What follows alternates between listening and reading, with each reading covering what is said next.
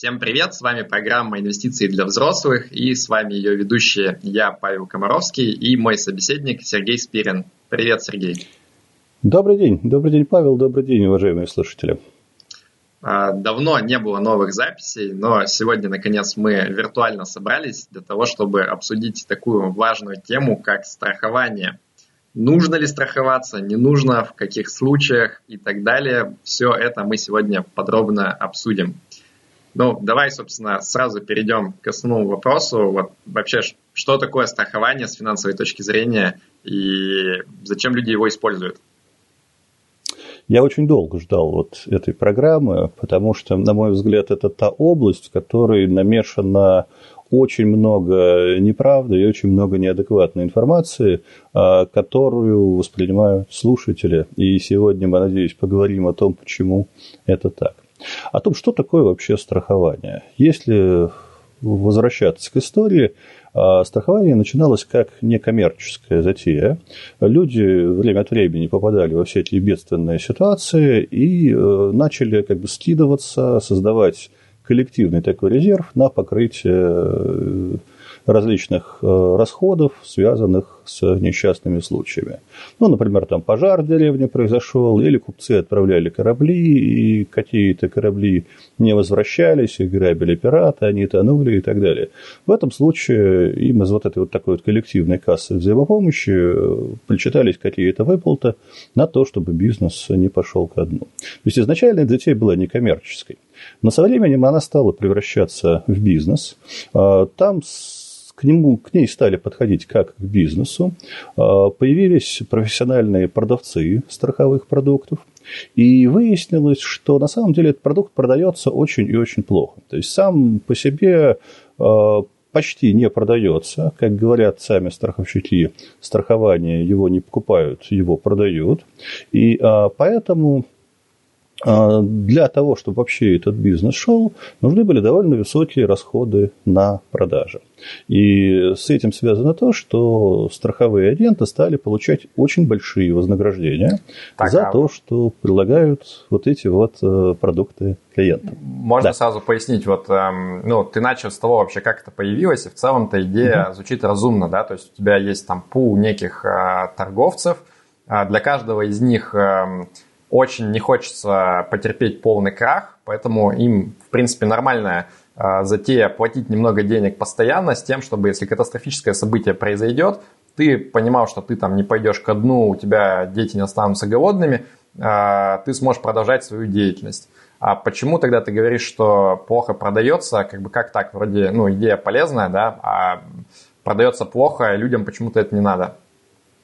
Ну, вот смотри, Почему, даже не возьмусь, наверное, рассуждать, но с того момента, как это из-за такой вот некоммерческой затеи стало перерастать в бизнес, а, привело это к тому, что вот этот бизнес начал а, нести существенные расходы и забирать существенную часть прибыли из того, что собирается, собственно, в виде страховых взносов которая выплачивалась страховым агентам за продажи, которая выплачивалась на функционирование самого бизнеса, там, офиса условного, уплаты налогов, э, прочих расходов и прибыли акционерам, которые, собственно, вот этот бизнес уже организовали как бизнес.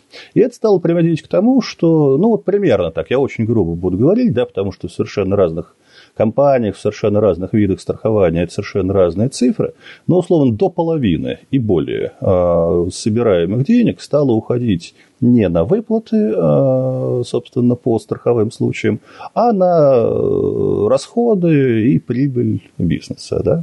А в том числе только агентам э, сейчас, например, да, уходит в некоторых случаях до 10-15% взносов физлицам страховым агентом и до 30-40% юрлицам страховым агентом.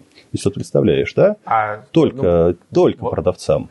Подскажи, вот как бы эта статистика, ну, она звучит достаточно очень пугающе, а, но я понимаю, что на самом деле есть же куча разных видов страхования, да, то есть вот там есть, например, инвестиционное страхование, про которое мы подробнее поговорим чуть позже, есть там более такие классические продукты типа страхования жизни, есть медицинское страхование – вот я первое, как бы боюсь, чтобы мы сейчас под одну гребенку не а, подвели вообще все, что угодно, хотя ну, природа достаточно разная у этих явлений. А второе, как бы, ну, мне интересны источники этих цифр, потому что, ну, если как бы ты говоришь, что 50% уходит, э, грубо говоря, там, на расходы и э, на прибыль компаниям, то, конечно, там вывод простой. Никогда не трогайте трехметровой палкой никакие страховые полисы. Но у меня есть сомнения почему-то, да, что да, это работает так. Да, да, да, да. Ты, ты, ты, ты как бы совершенно прав вот во всех этих оговорках. Да, для разных видов страхования это выглядит совершенно по-разному, да. То есть вот те заоблачные цифры, которые я называл, они касаются в основном вот тех видов страхования, которые не надо трогать трехметровой палкой, как ты говоришь, да. С другой стороны, есть такие более скромные с точки зрения расходов варианты страхования, связанные там с обязательным страхованием, где эти расходы ограничиваются, например, да, и как-то немножечко контролируются регулятором, там ситуация немножечко получше. Вот условно там ОСАГО, медицинское страхование, вот такие вот вещи, да, которые государство держит под своим контролем и не дает страховщикам наглеть. Вот. Но э, вот те виды коммерческого страхования, типа, например, накопительного страхования жизни, инвестиционного страхования жизни, э, есть, например, э, ну, я из разных каналов статистику эту черпаю, там у меня друг работал одно время руководителем страховой компании, там некоторые вещи оттуда знаю, вот, вот. А некоторые вещи есть в а, официальных отчетах Центрального банка. Например, банки продают э, страховые продукты э, и берут за это комиссии. И размер этой комиссии известен Банку России. Вот этот размер э, за продажу, например, инвестиционного страхования жизни банками, банки от страховых компаний получают где-то 10-15%. То есть Здесь это будет вот ссылка, да, в, ком- в комментариях э, на отчет, правильно? Я постараюсь ее найти. Она проходила, то есть ЦБ регулярно выпускает отчеты по страхованию, а, по страховому рынку. Эти цифры меняются там время от времени, но порядок цифр э, вот примерно такой. Да? Вот. Э, в некоторых видах коммерческого, то есть, да, опять же, это средняя цифра, то есть есть больше, есть меньше. Вот. Э, случаи бывают разные. По okay, интернету а... недавно, сейчас, еще, да, еще просто про статистику, раз уже заговорили, про интернету буквально а, недавно гуляла такая любопытная табличка соотношения выплачиваемых а, значит, денег к собираемым деньгам для страховой компании. Кстати, что любопытно, да, у страховщиков, знаешь, как термин называется, вот это вот соотношение? Он называется термином убыточность вот, чтобы просто понимать, да, а вот, а, официальный термин. Вот, и вот там вот этот коэффициент, он гулял где-то там от 10% до 90%.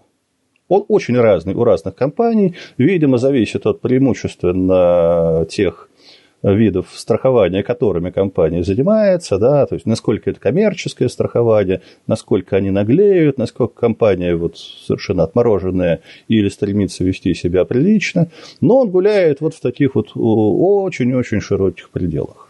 Не знаю, правда, вот э, насчет того, что за данные стоят за этой табличкой, но на правду реально похоже. Наверное, вот так вот примерно и есть.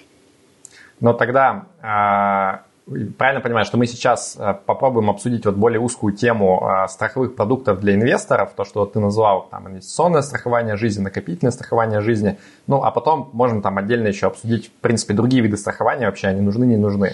Нет, нет, Павел, давай, я предлагаю наоборот. Я предлагаю начать с того страхования жизни, которое иногда все-таки может быть людям полезным несмотря на все его недостатки. Я сейчас еще немножечко про недостатки поговорю, да, чтобы еще немножко нагнать страху и туману. А, вот, а потом мы вернемся к тому, что вот вообще не надо трогать трехметровой палкой, как ты любишь выражаться. А вот, а то страхование, которое может иметь смысл, это рисковое, или срочное страхование жизни, которое страховщики называют словом терм. Там, где нет никакой инвестиционной составляющей. Это вот как в ОСАГО, например. Да? То есть ты платишь за год, Э, страхования жизни, например, да, твоя жизнь застрахована на год, если за этот год с тобой что-то произошло, то тебе от страховой компании причитаются определенные выплаты. Если ничего не произошло, то вот эти вот выплаты сгорают. Мы дальше поговорим о том, почему это на самом деле наиболее выгодный для клиентов случай, с которым вообще можно связываться. Но и у него есть ряд недостатков. Давай просто о них э, поговорим. Ну, во-первых, э, мы сейчас уже должны с тобой понимать, и слушатели, я думаю, к этому времени уже поняли, что вся эта затея – это игра с отрицательной суммой, причем с такой очень сильной отрицательной суммой. То есть денег возвращается намного меньше, чем собирается. Просто для примера я э, не смогу подтвердить это пруфами, но я думаю, что возвращается, например, намного меньше, чем в казино. Да? То есть казино отдает денег в виде выигрышей гораздо больше, чем вот в виде выигрышей отдают э, страховщики. Второй момент. Э, эта ситуация абсолютно непрозрачная. Если, например, мы можем сравнить там пифы по открытым данным, по их комиссиям, мы можем сравнить брокеров, мы можем сравнить ставки по депозитам, то мы абсолютно не можем сравнить э, страховые продукты между собой – поскольку информации в открытом доступе нет. Связано это с тем, что каждый страховой случай страховщики считают уникальным, а поэтому, ну, ну, понимаешь, да, поскольку каждая страховая ситуация, она разная, у человека там разные болезни, от которых все это зависит, вот, то тарифы будут разные, там коэффициенты будут разные и так далее. Приводит к тому, что невозможно. Человек с улицы и даже там консультант не может сравнить э, нормально предложение, например, двух страховых компаний между собой, не по потратив на это огромное количество времени. Вот, то есть э, вода абсолютно мутная, в которой вот эти вот рыбки водятся. Но, с другой стороны, вот... Э, э, это mm-hmm. же не препятствует полезности продукта. То есть, да, мы заранее понимаем, что, естественно, у бизнеса будут там какие-то расходы, да и, в принципе, они бы не занимались да, этим бизнесом, если бы они не понимали, что в среднем как бы они будут в плюсе. Но я, так как э, пользователь этого продукта, получаю ценность не, не от мат-ожидания, а от того, что я как бы вот страхую свой вот этот самый ужасный риск, да, там, что я, например, боюсь, что, не знаю, там, я умру и моей семье нечего будет есть. Соответственно, как бы я согласен, что у меня мат-ожидание будет отрицательное, но зато я застрахован вот от самого плохого случая. Ну, понимаешь, условно, ты можешь застраховаться там на миллион рублей, заплатив 10 тысяч, а можешь там, застраховаться на миллион рублей, заплатив 50 тысяч, да? И то, и другое застрахует тебя на миллион рублей. Но цена твоего страхования там может отличаться в несколько раз в разных компаниях. И проблема в том, что ты совершенно не можешь это сравнить между собой. То есть, когда ты оформляешь страховку, ты не знаешь, что вот эта компания вот одну и ту же самую услугу продает тебе дорого, или вот ту же самую услугу она продает тебе дешево. Я скорее так, как то, ты можешь сравнить. Ну, это же не значит, что я не должен услуг, услуг нет. Это не значит, что не, не, не нужно пользоваться страхованием, да, но это вот как бы еще один такой вот откровенный минус э, в сторону страховщиков, говорящий о том, что так как ты сравниваешь между собой инвестиционные продукты, страховые ты сравнить не можешь. Плюс еще один нехороший момент. Это откровенная как бы э, игра с конфликтом интересов. То есть то, что уплатил клиент, то заработал страховщик. И в обратную сторону. То, что страховщик не выплатил клиенту, это страховщик заработал. Это приводит к тому, что в договорах очень много различных э, мелких шрифтов, нюансов, э, таких вещей, которые клиенты думают одно, а страховщики э, понимают под этим совершенно другое. То есть уловок, с помощью которых страховая сумма выплачена в ряде случаев не будет. Да? И эти вот э, вещи, ну, будем говорить так, нехорошими страховщиками сознательно закладываются в договора, потому что чем меньше ты отдал клиенту в виде страховых выплат, тем больше твоя прибыль. То есть здесь конфликт интересов, он вот в полный рост, я думаю, что даже больше, чем в инвестициях. А вот. И вот это вот все приводит к тому, что все это крайне непрозрачно, с огромными Э, расходами, с диким конфликтом интересов. И тем не менее, вот я сейчас скажу фразу, да, э, это тот вид страхования, который, если вам нужен, то лучше пользоваться именно им.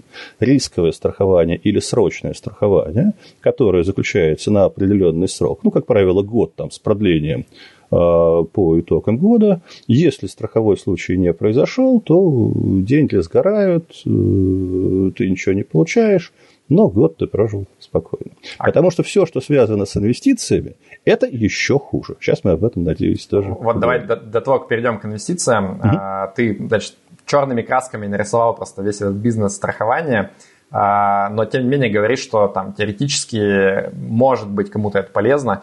можешь тогда описать вот нормальному там человеку, который разумно относится к своим финансам, каком случае ему нужно прибегать вот, э, собственно, к покупке, например, там страхования жизни или там э, медицинского страхования или еще чего-то. Или вот как бы, знаешь, многие говорят, что я не буду ничем пользоваться, я буду просто вот деньги копить, там где-то в кубышку складывать, ну там, не знаю, инвестировать, и если что, вот оттуда брать. То есть я страховкой не буду принципиально пользоваться. И это будут разумные позиции очень во многих случаях. Вот то, что ты описал, да, складывать деньги в кубышку и оттуда ей пользоваться, называется у страховщиков термином самострахование – то есть ты не отдаешь денег страховщикам, теряя там, ну, вот сразу половину, условно говоря, да, а вот э, ты помаленьку создаешь себе резерв сам, и в случае, если у тебя происходят какие-то негативные события в жизни, ты лезешь в эту кубышку, продаешь ценные бумаги, фонды, там, закрываешь депозиты и так далее, и получаешь деньги на решение своей проблемы. Да, вот самое главное, что надо понимать при страховании. Страхование не защищает от несчастного случая вообще. Потому что страховщики очень любят э, рассуждать, что вот застрахуйтесь, и с вами ничего плохого не произойдет. Это бред. С вами произойдет ровно то же самое. Только вы получите определенное количество денег на компенсацию этого несчастного случая. Дальше встает вопрос, а вы сами можете закрыть последствия этого несчастного случая, если вдруг он произойдет? И когда люди начинают вот думать на эту тему, не просто вот под влиянием слов страховщика принимать импульсивные решения, а действительно думать, то выясняется, что очень многие на самом деле в реальности все эти проблемы закроют сами. Ну, с некоторым, может быть, там напрягом, может быть, с некоторой потерей прибыли, да, там, может быть, с необходимостью ужаться в расходах. Но на самом деле ничего не произойдет такого вот кардинально плохого, что решалось бы страхованием и что не решалось бы самострахованием, да, то есть другими способами получения вот этого вот возмещения. И в реальности, я не хочу сказать, что страхование совершенно там плохая и ненужная вещь. Нет, в ряде случаев оно может быть нужно, может быть полезно, но люди, которые стоят перед вопросом, страховаться или нет, они просто должны поставить себе вопрос. Вот взять договор на руки, понимать, я плачу столько-то, в случае несчастного случая я получу возмещение такое-то. Вот представим, что вот произошел этот несчастный случай, да, вот Аннушка разлила масло, трамвай отрезал голову, человека не стало, кормилец в семье исчез. Да? Что произойдет дальше с женой и детьми? Вот дальше вот что? Они на панель пойдут, да, там и дети по помойкам собирать? Или все-таки будут родственники, которые там помогут, да? Можно будет что-нибудь продать и вот как-то на самом деле решаться эти проблемы. И в большинстве случаев проблемы решатся на самом деле. Да? Но страховщики очень любят вот так вот напугать, что люди бросаются страховать то, что страховать на самом деле совершенно не нужно. Ну, я бы даже сказал, может быть, не факт, что проблемы там уж так легко решаться, скорее вот эта сумма, которую ты получаешь на руки, вот она-то как бы фундаментальных проблем не решит, она может там только как-то Да, и это тоже. А и это тоже. На, на похороны хватит, а дальше все пойдет по той же схеме, что и без страховки. И вот в продолжение к тому, что ты сказал, про то, что страховка не страхует от самого случая, я тоже, если честно, вот не понимаю, когда там недавно была шумиха про то, что там застрахуйся от ковида, как бы, а в чем смысл, непонятно. Ну, как бы, окей, ты заболеешь, но а, ну, тебе денег немного дадут, как бы, и чё? ну, вообще, мне кажется, никакого профита от этого не будет. Или там страховка от плечевого энцефалита, как бы, ну, блин, окей, у тебя, если тебя укусит клещ, как бы энцефалитный, гораздо больше будет проблема, чем там тебе, не знаю, там эти, насколько там обычно страхуются, тысяч двадцать дадут. Ну, те деньги, которые будут выплачены в этом случае, они проблемы, как правило, не решают. Если тяжелые проблемы действительно наступают, они этими деньгами ну, либо не решаются, либо решаются плохо. И даже страхование, условно, там, от рака и так далее. Там есть еще одна нехорошая вещь. А, иногда страховые компании, по сути, вместо того, чтобы выплатить сумму денег, предлагают лечение. Да? Но из-за конфликта интересов, я думаю, что в большинстве случаев а, большинство людей предпочло бы вот сумму денег, а не лечение, которое организовано не тобой, за которое ты вынужден там отчитываться, собирая все бумажки, которые ты должен выполнять вот в строго определенной клинике, которую тебе назначили страховщики, ну и так далее, и так далее, и так далее. То есть вот деньги – это универсальный способ решения проблем. Они тоже, конечно, не все проблемы решают. А страхование решает гораздо меньше проблем, чем решают деньги. Ну, я вот на самом деле из тех людей, кто как раз там пользуется самострахованием, то есть я понимаю, что мой капитал на самом деле, он, ну, а, позволит мне решить большинство проблем, которые возникают там с точки зрения с разных сторон. Но, тем не менее, я вот нашел для себя один, а, одно использование полезное страхование. Это вопрос там аккуратного распределения рисков, скажем так. То есть вот у меня есть там квартира, которую я сдаю, я понимаю, что может случиться там событие, не знаю, там затопит кто-нибудь кого-нибудь. И я понимаю, что денег-то у меня хватит на то, чтобы а, ремонт сделать в случае чего, или там заплатить э, убытки тому, кого там из моей квартиры зальют. Но для меня страховка это легкий способ разделить ответственность, да, то есть я договорился с квартирантом, что вот если э, он там может доказать страховой, что это не его вина была и страховая покроет, тогда как бы все просто. Если же, соответственно, страховая откажется возмещать, ну, и это будет его вина, тогда как бы, ну, покрытие убытков, оно за ним.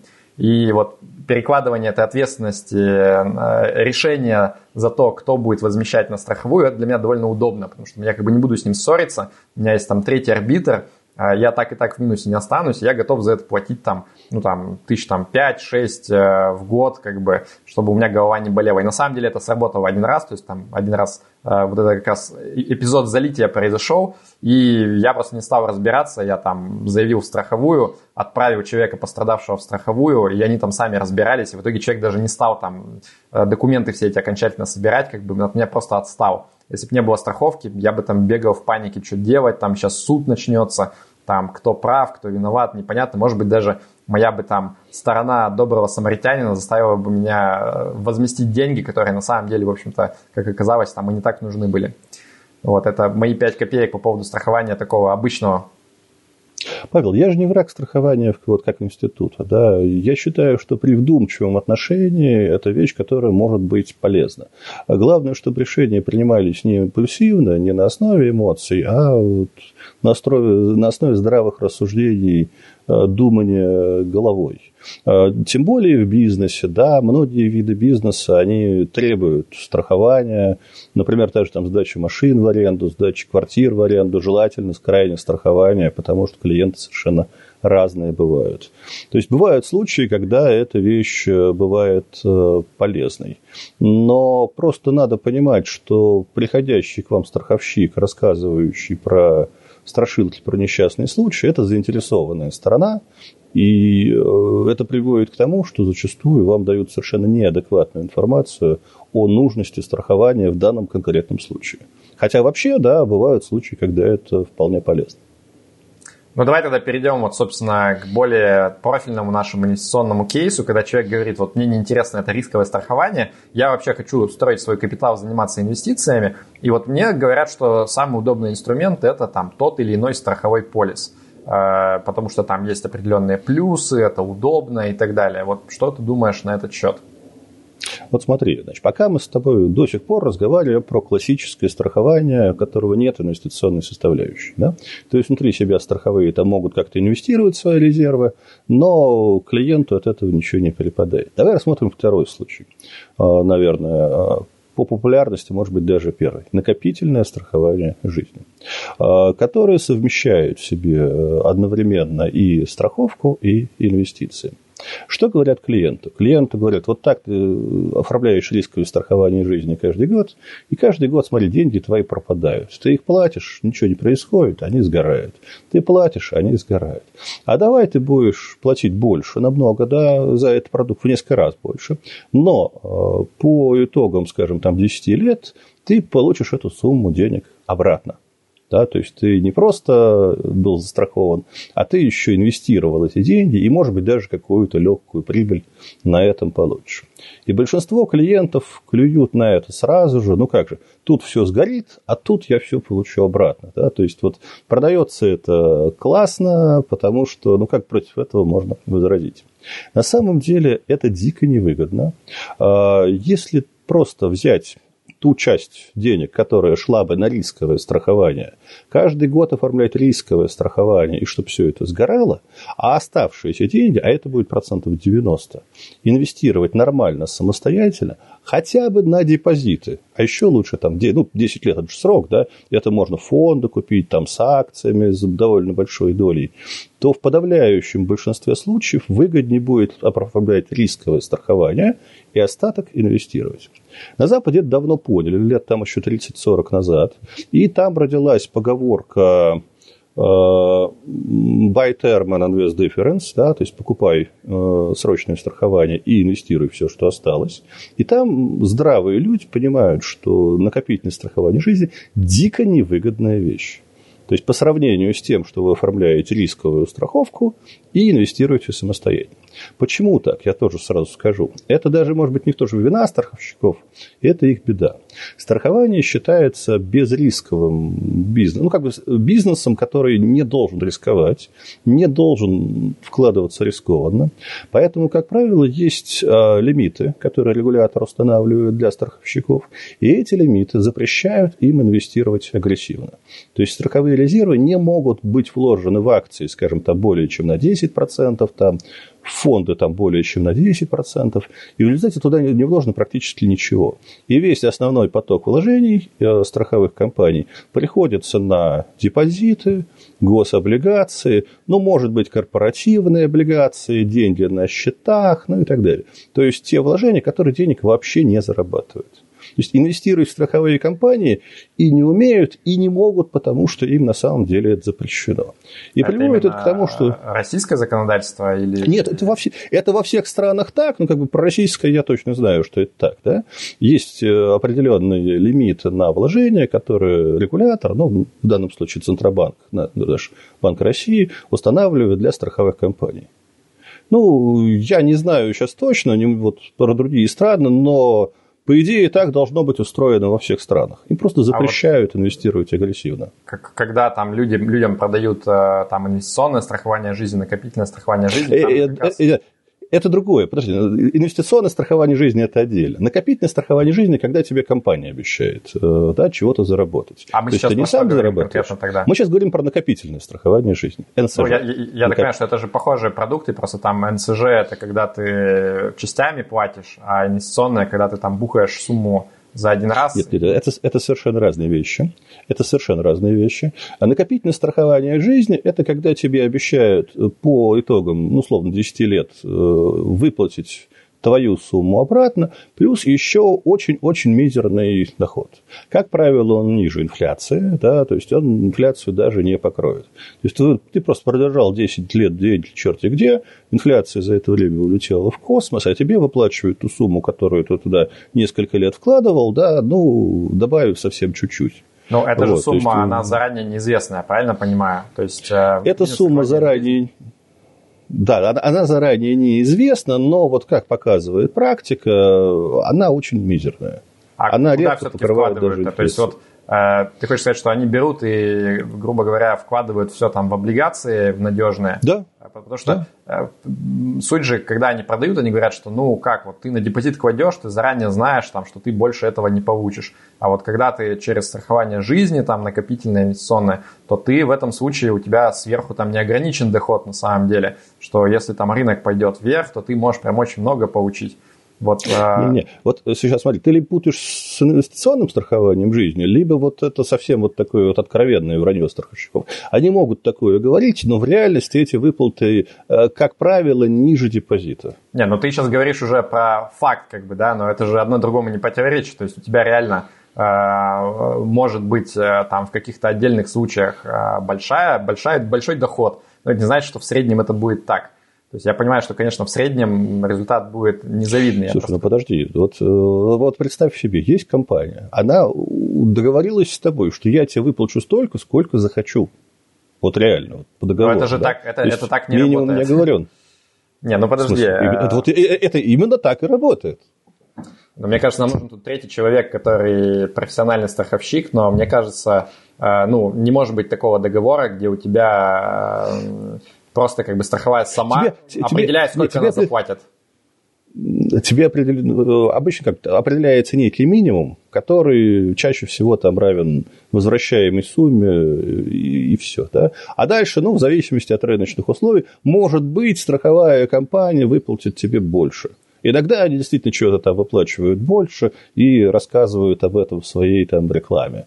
Но это частный но, случай. Но это же должно быть как-то определено. То есть они не сами правильно решают, что вот там сегодня я подумал, решу, что я тебе ничего не заплачу. То есть там должен, быть какой-то механизм определенный, когда э, ну вот эта сумма и она как-то определяется. И мое понимание было, что все-таки есть какая-то привязка ну вот, э, то есть там некий виртуальный портфель формируется, э, по которому можно это отслеживать, или я не прав? А, Павел, привязка есть в инвестиционном страховании жизни. Вот если хочешь, мы перейдем к нему, там эта привязка есть. Вот. В накопительном страховании жизни она вот реально вот сколько хотим, столько и заплатим. Примерно так. Окей, я остаюсь скептиком в данном вопросе, но Хорошо. у меня просто нет фактуры, поэтому предположим, что так.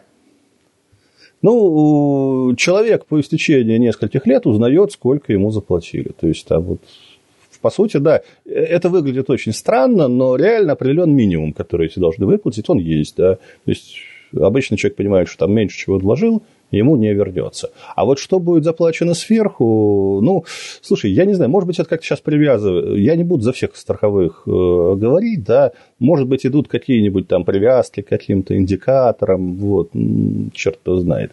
Вот, но по факту ситуация такова, что э, как бы много раз уже там умными людьми на Западе просчитано, что вкладывать деньги самостоятельно в большинстве случаев будет выгоднее, чем доверить это страховой я не спорю. Ладно, я понял. Я тогда наш разговор потом mm-hmm. отправлю паре каких-нибудь страховщиков, попрошу их написать разгромную Слушай, критику. Ты, ты, ты, потом ты не сомневайся. А они сотнями налетят в комментарии к этому выпуску, поэтому можешь даже не стараться, они прибегут сами. Они будут меня опровергать, даже не сомневаюсь, что начнут. Проблема в том, что чаще всего они будут говорить про частные случаи. А там каждый случай является частным. Да?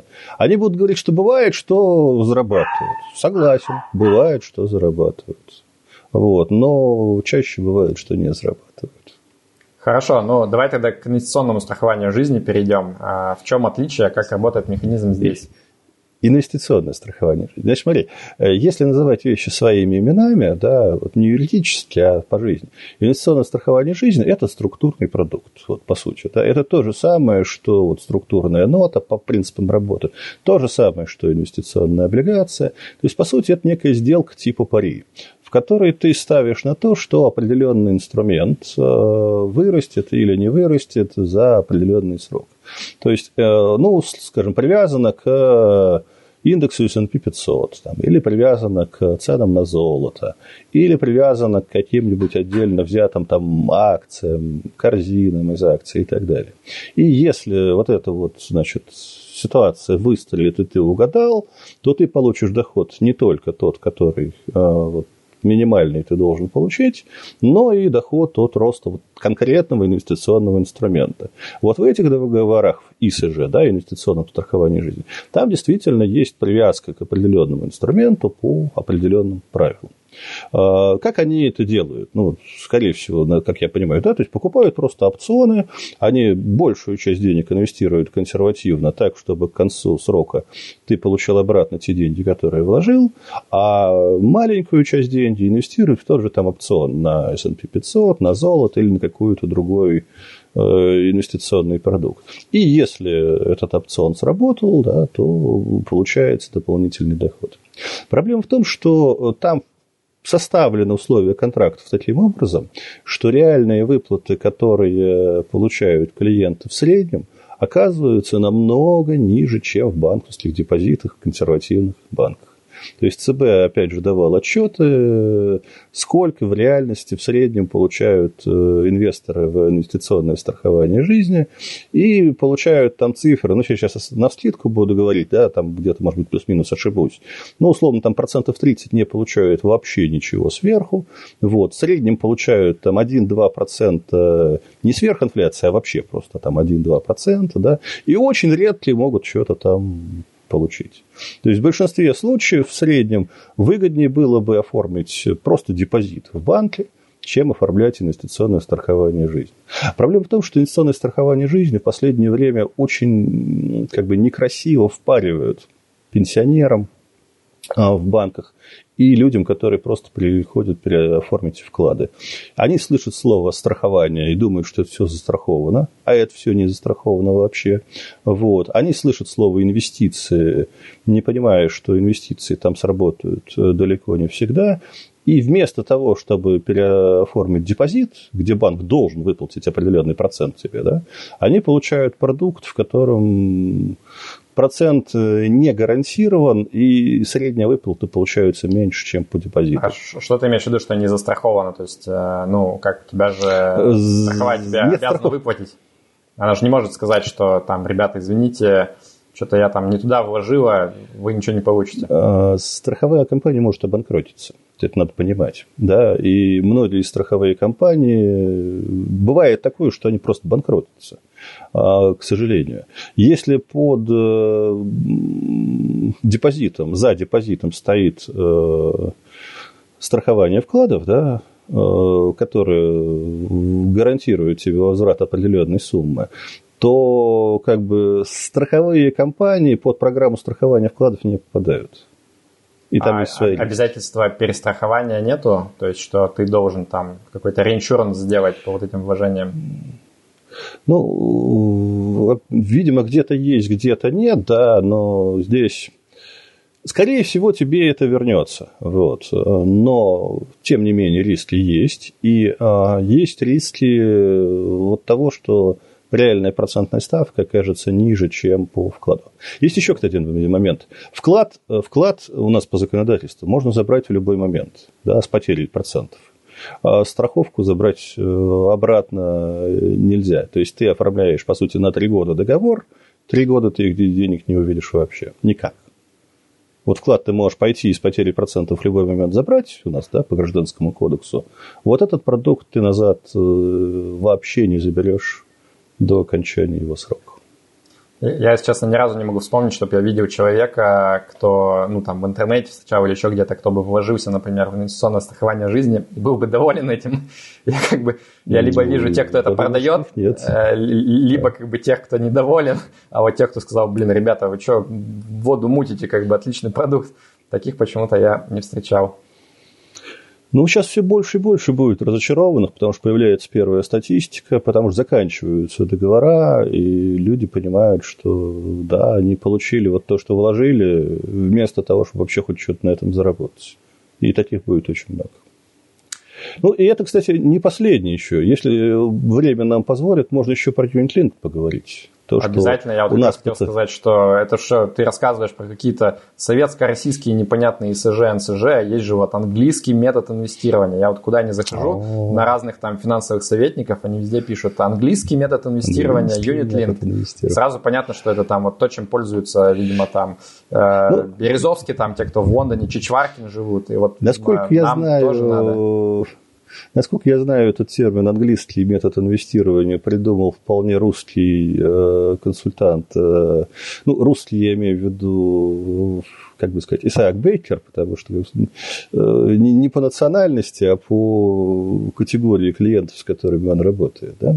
Вот. Англичане, понятия, насколько я знаю, не имеют о том, что это английский метод инвестирования. Чисто наша придумка.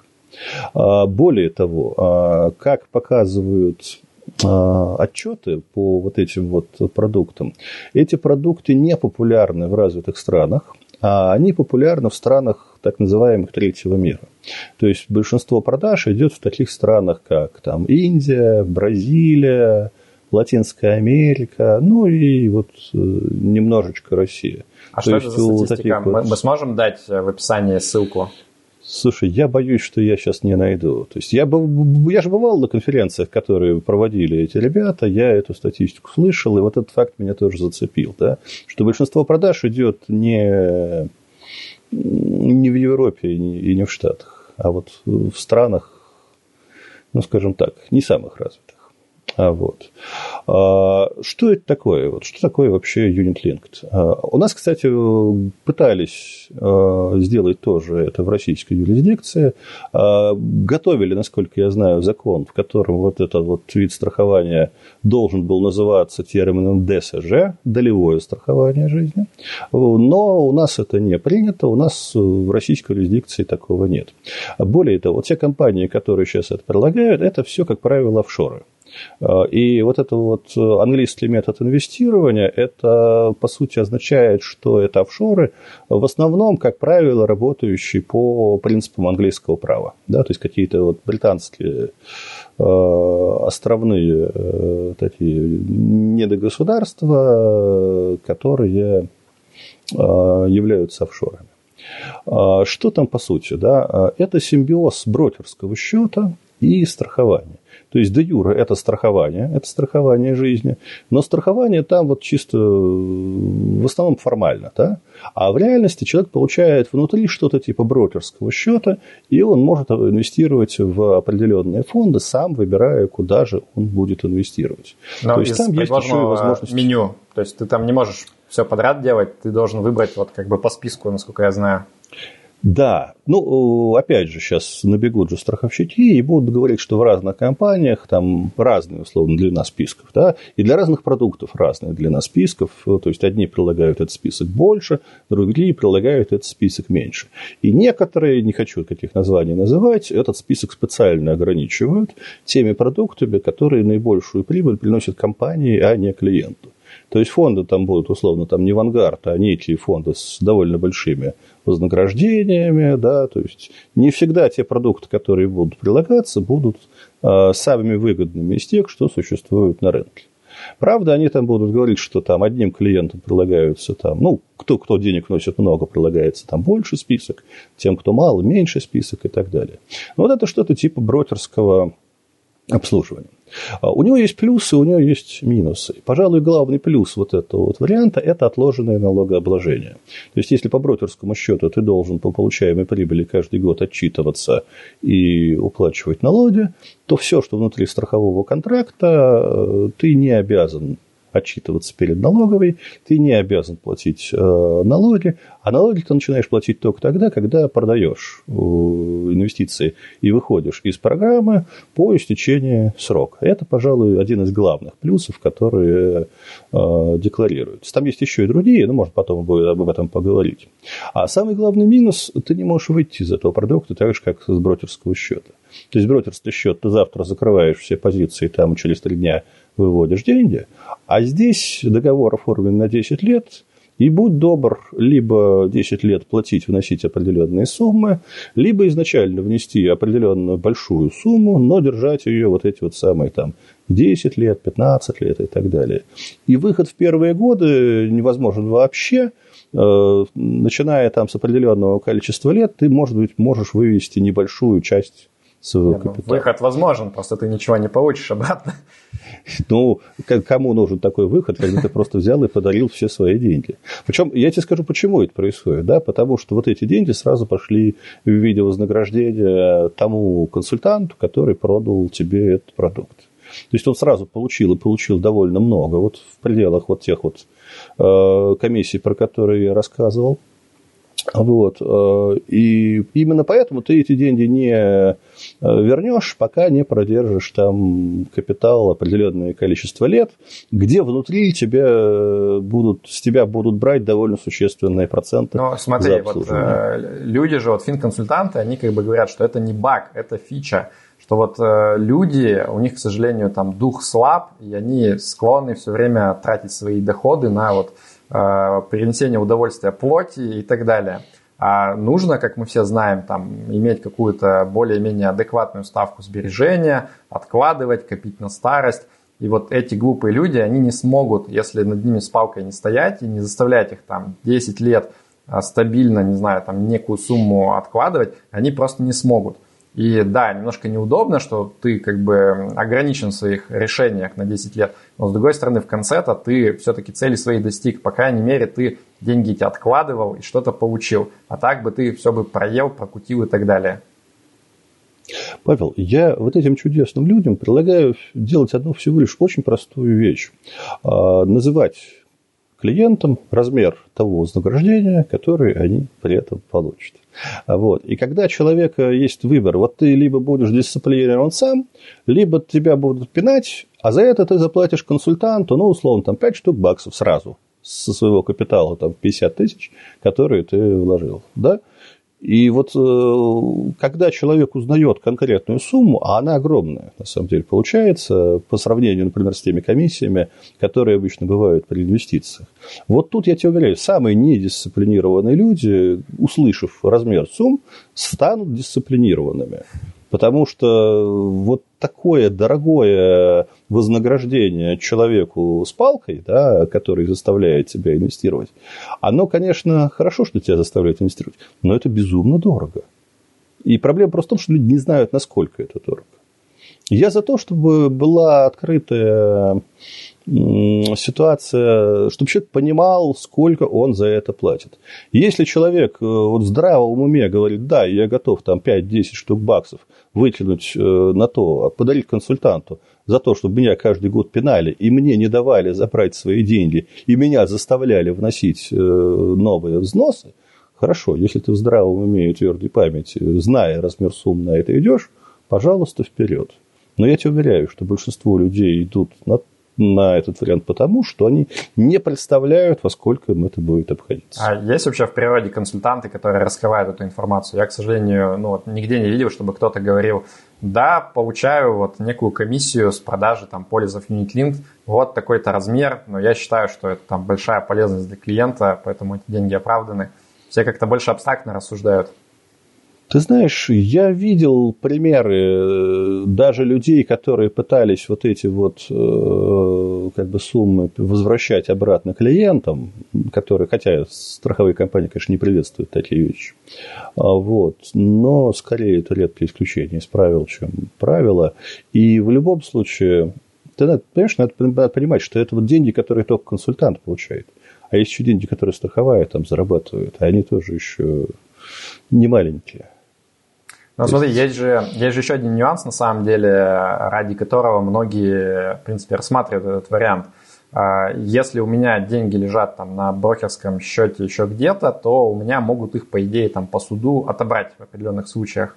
Если у меня деньги оформлены на личную страховку через UnitLink, то в ряде случаев как бы это позволяет мне понимать, что по суду у меня их не отберут. Там, ну, вот, классический пример из одного из моих интервью – это там некий бракоразводный процесс – и вот, вот эта лазейка, она позволяет там, людям находить э, ну, отдельный вопрос этический, правильно это или нет так поступать. Там, мне скорее кажется, что, наверное, неправильно. Но тем не менее, вот с точки зрения там, юридической, э, эта лазейка, она работает. Вот в этом случае ты как думаешь, э, этот инструмент имеет право на жизнь для решения определенных вопросов? Или здесь тоже есть какие-то альтернативы более выгодные для инвестора? Ты знаешь, он имеет право на жизнь, но надо понимать, что это решение, во-первых, очень дорогое, во-вторых, как ты понимаешь, это все-таки не всем нужно. То есть, да, есть ряд категорий граждан, ну, там, алименщики, люди там, имеющие основания ожидать каких-то претензий от э, коллег по бизнесу и так далее, которым это действительно может быть надо. Да? То есть для них это может быть решением, но они должны понимать, что это довольно дорогое решение. Вообще, UnitLink, вот как, как ни странно, я с ним там сталкивался вплотную с клиентами, а которые выбирали UnitLink э, даже после того, как я им рассказал вот примерно все то же самое, что рассказал сейчас тебе. Вот. Это довольно любопытная категория людей. Э, это люди, для которых вывести деньги из страны спрятать их где-то и сделать так, чтобы до них не добрались э, там, государства, кредиторы и так далее, вот это для них было важнее, чем доходность, ликвидность и надежность вместе взятые. Да? Потому что как бы доходность понимаешь, там низкая из-за комиссий, ликвидность никакая из-за того, что деньги забрать нельзя, надежность под большим вопросом, потому что мы вообще-то говорим про офшоры и мизерные острова, которые на карте не увидеть. Да? Вот. Но были люди, которые говорили, да, я все это понимаю, ну вот хоть тушкой, хоть чучелом, но деньги надо отсюда выводить и куда-то их там нэкать так, чтобы их никто не нашел. А, я понимаю, что такие люди бывают, я понимаю, что спрос есть, поэтому если это вот для, для вас, да, условно говоря, э, я к зрителям обращаюсь сейчас, то, может быть, этот вариант вам подойдет. Вот. Но вы должны платить, что вы платите, понимаете, что вы платите за это и доходностью, и надежностью, и ликвидностью сразу. Но да, деньги будут далеко от России и, скажем так, на британских защищены от претензий. островах. Где-нибудь там. Да, ну, там разные есть. Там Мэн, Вердинский и прочие. И, и прочие острова, да. Окей. Э, есть тебе что-то да, важное смотри. добавить? Э, да, я, я очень хочу одну важную вещь добавить напоследок.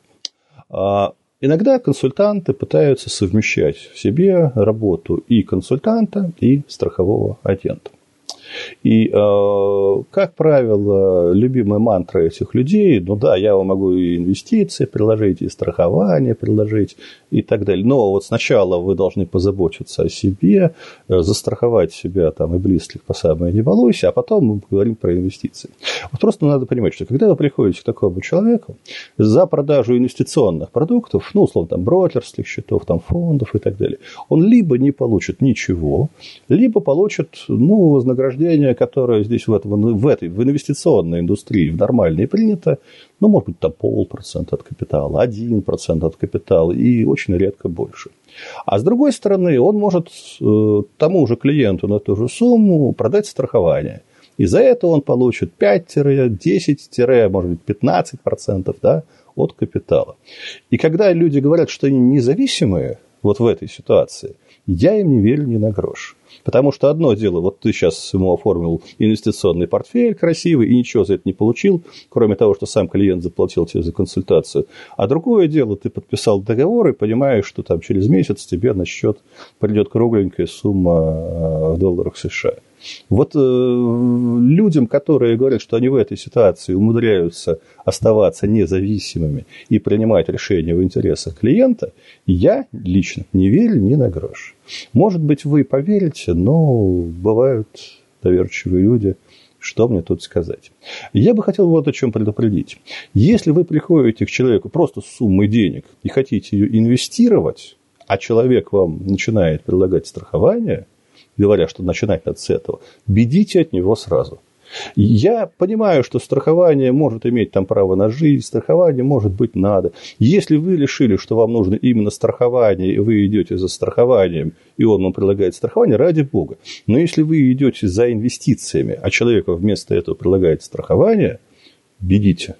Бедите и не возвращайтесь. И не связывайтесь с людьми, которые строят свои продажи, начиная от страхования.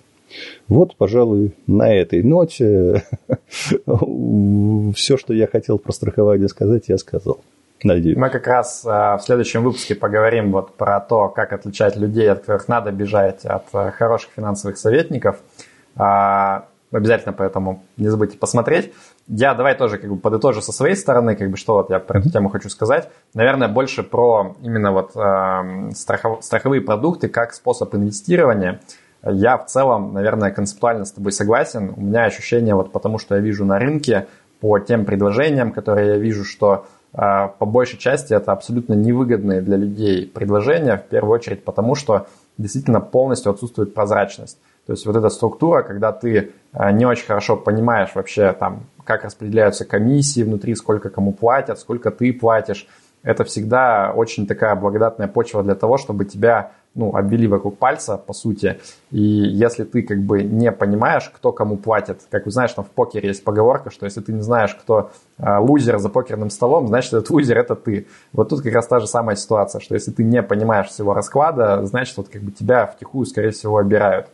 И чаще всего вот громче всех защищают э, все эти виды страхования именно те люди, которые получают э, вот эти комиссии за продажу.